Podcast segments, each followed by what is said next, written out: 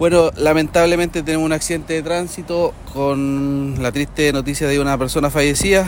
Eh, un móvil que venía de norte a sur, por causas que se investigan, pierde eh, el conductor la, dirección del móvil, impacta acá con, el, con la pasarela, falleciendo como indica una persona.